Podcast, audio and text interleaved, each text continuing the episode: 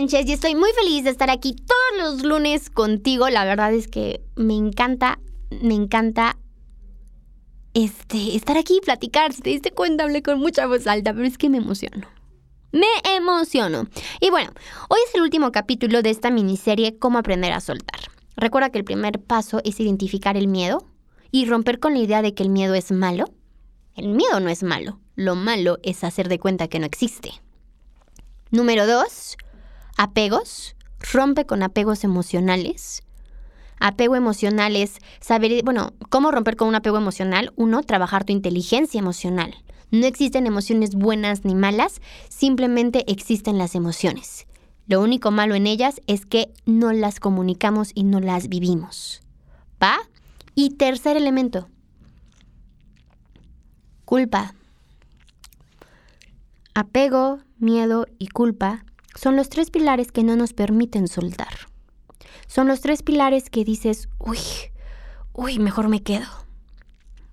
Pero cuando los estudias, cuando los entiendes y cuando trabajas en ellos, va a ser más fácil para ti decir adiós. Va a ser más fácil para ti cerrar ese ciclo, cerrar esa etapa, esa relación, renunciar a ese trabajo.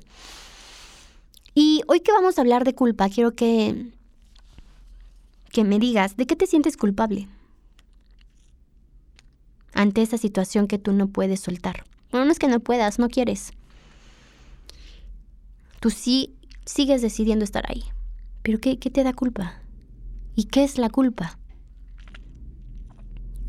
La culpa, digámoslo que en otras palabras, es un grado de responsabilidad. Sientes responsabilidad ante algo. Sientes responsabilidad por cómo se va a sentir la persona, sientes responsabilidad de cómo se va a sentir tu jefe, sientes responsabilidad de qué van a decir los demás, sientes responsabilidad de y este qué va a pasar después culpa, culpa, culpa. Y la culpa básicamente llega a ser una medida de control.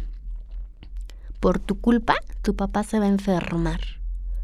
Por tu culpa, pasó esto. Por tu culpa, de querer ser emprendedor, no podemos tener esta estabilidad. Culpa como medida de control. Y es que nos han enseñado a no ser libres. Nos han enseñado a depender de la aprobación de los demás, de quedar bien con todos, porque, no, imagínate si hago enojar a mi papá. Imagínate si mi novia se molesta. Mm. Culpa. Culpa. Te lo decía el episodio pasado, tú no eres responsable de las emociones de los demás. ¿Que puedes influir en ellas? Sí, pero quien está decidiendo sentirse así es él o es ella que me hiciste enojar. Sí, probablemente no te contesté de la mejor manera. Te ofrezco una disculpa. No, pero es que... Ya te ofrecí una disculpa, de verdad, de todo corazón. Lamento la manera. Pero ya no puedes hacer más. Los demás deciden cómo ven el mundo. Y recuerda que no podemos evitar herir a las personas. A veces es intencional, a veces es no intencional pero algo que sí es eh, firme, algo que sí es de siempre, es que hacer sentir mal a las personas o herir a las personas también depende mucho de la perspectiva de la otra persona, del receptor. No lo sé, a lo mejor para ti, no sé, a mí por ejemplo me decían, güey, no manches, que no, sí, güey, que no sé qué. Y a mí me encabronaba que me dijeran, güey, porque sentía que me faltaban al respeto y entonces yo me enojaba, no me digas, güey. Y a la fecha sigo diciendo, oye, por favor, no me digas, güey. Pero ya no me enoja. Antes me enojaba porque me está diciendo, güey, me está faltando el respeto. Entonces, a lo mejor él, ella que me decía, güey, pues no era su intención hacerme enojar. Pero yo decidí enojarme, porque ¿cómo me dice, güey, que no sé qué, que no deja de responsabilizar a los demás de lo que tú decides vivir, de lo que tú decides sentir. Deja de sentir culpas no eres culpable de nada, eres responsable de muchas cosas, eso sí. Cuando tú dices, soy responsable de esto, ah, ya vas con otra actitud. Ya vas con una actitud más congruente, más, más madura. La culpa, si tú no la sabes trabajar, te vas a quedar estancado donde estás. No eres culpable de nada, te lo estoy repitiendo. Eres responsable de todo. No eres culpable de nada. Eres responsable de todo. Porque tú decides hacer, tú decides no hacer, tú decides quitarte, tú decides ponerte. Deja de sentir culpa y empieza a sentirte responsable. A veces cuando ah, hablamos de soltar, nos referimos mucho a cómo soltar una persona, cómo soltar una relación. Bueno, quiero que me digas qué hiciste tú para que esa relación llegara hasta donde está hoy. Es que es bien tóxico y que sí, para estar con un tóxico, una necesita ser tóxica. No puedes buscar lo que no es o lo que no das. Entonces, hazte responsable, ¿no? La verdad sí. O sea, me cuesta trabajo soltar porque tengo miedo al abandono, porque tengo muchos apegos, tengo muchos recuerdos que me hacen sentir bien, que me hacen pensar que era la persona correcta y siento culpa. Siento culpa porque qué tal si al soltar lo hago sentir mal, porque qué tal si al soltar se deprime, porque qué tal si al soltar qué van a decir los demás. Miedo, apego y culpa. Tres factores que no te dejan avanzar. Tres factores que no te dejan soltar. En lugar de decir, tengo culpa o me siento culpable, no, soy responsable porque yo permití estas cosas, porque yo hice esto, porque yo comuniqué de esta manera. Me siento, sí, con el apego emocional de que vivimos cosas bonitas, pero siendo muy inteligentemente, no me está trayendo emociones sanas, no me está trayendo emociones que me permitan vivir plena. Y mi miedo, mi miedo radica en que probablemente me va a costar trabajo encontrar a alguien más, pero no significa que no pueda encontrar a alguien mejor. ¿Ves cómo cambia? ¿Ves cómo este sentido de victimización se va? Y entonces, viendo esta situación de una manera más madura, la culpa, el miedo y el apego vas, pasan a ser tus mejores aliados. Tú no tienes que estar apegado, aferrado a nada. Tú no eres culpable de nada. Y tus miedos, tus miedos, está bien sentirlos. Solamente cámbialos de lado. Vuélvelos tus mejores aliados.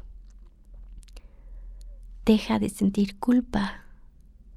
Hay un em, versículo en la Biblia que dice que yo me dé cuenta de todo esto no significa que sea perfecto, significa que dejo de mirar atrás, que me enfoco hacia la meta, me enfoco a lo que viene y me enfoco a ser mejor. No significa que tú al, hacer este trabajo de identificar tus miedos, tus apegos y tus culpas, y esas culpas pasarlas a responsabilidades y esos apegos pasarlo a inteligencia emocional y ese miedo pasarlo como no víctima, sino como em, aliado, no te hacen perfecto y no significa que no la vas a regar la próxima vez. Significa que has dejado el pasado atrás y que hoy te enfocas en ser mejor, que hoy te enfocas en ir hacia adelante, en ir hacia la meta. ¿Y tu meta sabes cuál es? Ser tu mejor versión. Deja de cargar piedras en bruto. ¿Por qué cargas piedras en bruto cuando puedes cargar piedras preciosas? Deja de recordar tu pasado en papel de víctima. Mucho tiempo yo decía, es que a mí siempre me compararon con mi prima. Querían que fuera como Maru y Maru y Maru y Maru y Maru, Maru, Maru, Maru. Y nunca me contaban la otra historia de Maru. Maru era súper, o sea, otra cosa que hasta hoy que le estoy conociendo digo, wow, y mucho tiempo recordé que me decían patito feo, que estaba gordita, que, que, ¿qué más? Que no era lo suficientemente inteligente, que no era bonita. Y crecí así 23 años, contándome el papel de víctima. Cargaba con mi costal de piedras en bruto. Pero cuando recordé cómo logré lo que hasta hoy he logrado, cómo logré esta seguridad de mí misma, cómo logré em, los logros profesionales, cómo logré ser o tener amigos de tan buen valor. Recordé en cada situación, bueno, sí, mis papás, mi familia me decían esto, pero también me hacían lo otro, me decían lo otro, que es para bien. Y también yo me acuerdo que yo solita me levantaba y también recuerdo que mis amigos me ayudaban y también recuerdo que estuvo padrísima esa experiencia, que a pesar de los desvelos empecé a ver lo lado o el lado, perdón, de crecimiento, el lado positivo. Dejé de sentir culpa, dejé de sentir apego y dejé de ver al miedo como mi enemigo. Ya quítate el papel de víctima. Una vez Aranza me dijo, es que está fácil, ¿no? Porque, o, está cañón porque cuando eres chiquito, estás con tu hermano, ¿no? Y vas con tu hermano y tu hermano, tú le estás molestando a tu hermano y tu hermano va y se acusa con sus papás, con tus papás. Es que mi prima, perdón, mi hermana me está molestando. ¿Y qué hace el papá? Te regaña a ti porque lo estás molestando, ¿estás de acuerdo? Deja a tu hermano en paz. Ok. Pero el hermano también tiene la oportunidad de quitarse. Si ya vi que mi hermana me está molestando, me hago un lado. ¿No es más fácil? ¿No es más fácil hacerte un lado? Claro. Pero nos gusta el papel de víctima. Y entonces vas alargando a todo el mundo que la vida te ha tratado mal, que tú has sido el peón, que nadie quiere, que no sé qué. Güey, pues si ya viste que, que ahí no es, hazte un lado. Y tú como o sea, tú como agresor, si estás molestando a la gente, no esperes cosas distintas. No porque te lo merezcas, sino porque eso estás buscando. Hazte un lado. Suelta ya. Suelta ya. Espero que este mes, que aquí en enero hayas trabajado mucho esto de tus apegos, de tus eh, miedos y sobre todo de tus culpas. No eres culpable de nada. Quítate esas cadenas. Eres responsable de muchas cosas o de todas. Y la responsabilidad es buena. Te haces responsable de ti, de tus emociones, de tu entorno. Miedo, culpa y apego. Si no las trabajas, si no sacas su lado positivo, vas a seguir cargando con cosas que ya no dan. Espero que este mes hayamos crecido mucho en saber soltar y que me gustaría que me compartieras aquí en bueno, allá en YouTube, en los comentarios, ¿qué has hecho tú para aprender a soltar? ¿Qué has hecho tú? Algo que yo también he hecho, además de esto, es reconocer y recordar mi valor. ¿Quién soy? Y confiar. Confiar, confiar, confiar. Reconoce tu valor. Te espero la próxima semana, ya vamos a iniciar febrero. Adivina de qué vamos a estar hablando. Vamos a estar hablando de varios temas que tienen que ver con el amor, la autoestima y la amistad. Así que, no es por nada, pero ojalá te quedes el próximo mes para crecer en el tema del amor junto con todos nosotros. Te mando un abrazo enorme y recuerda que te quiero mucho, que soy tu fan y que estamos en contacto. Cuídate. Bye.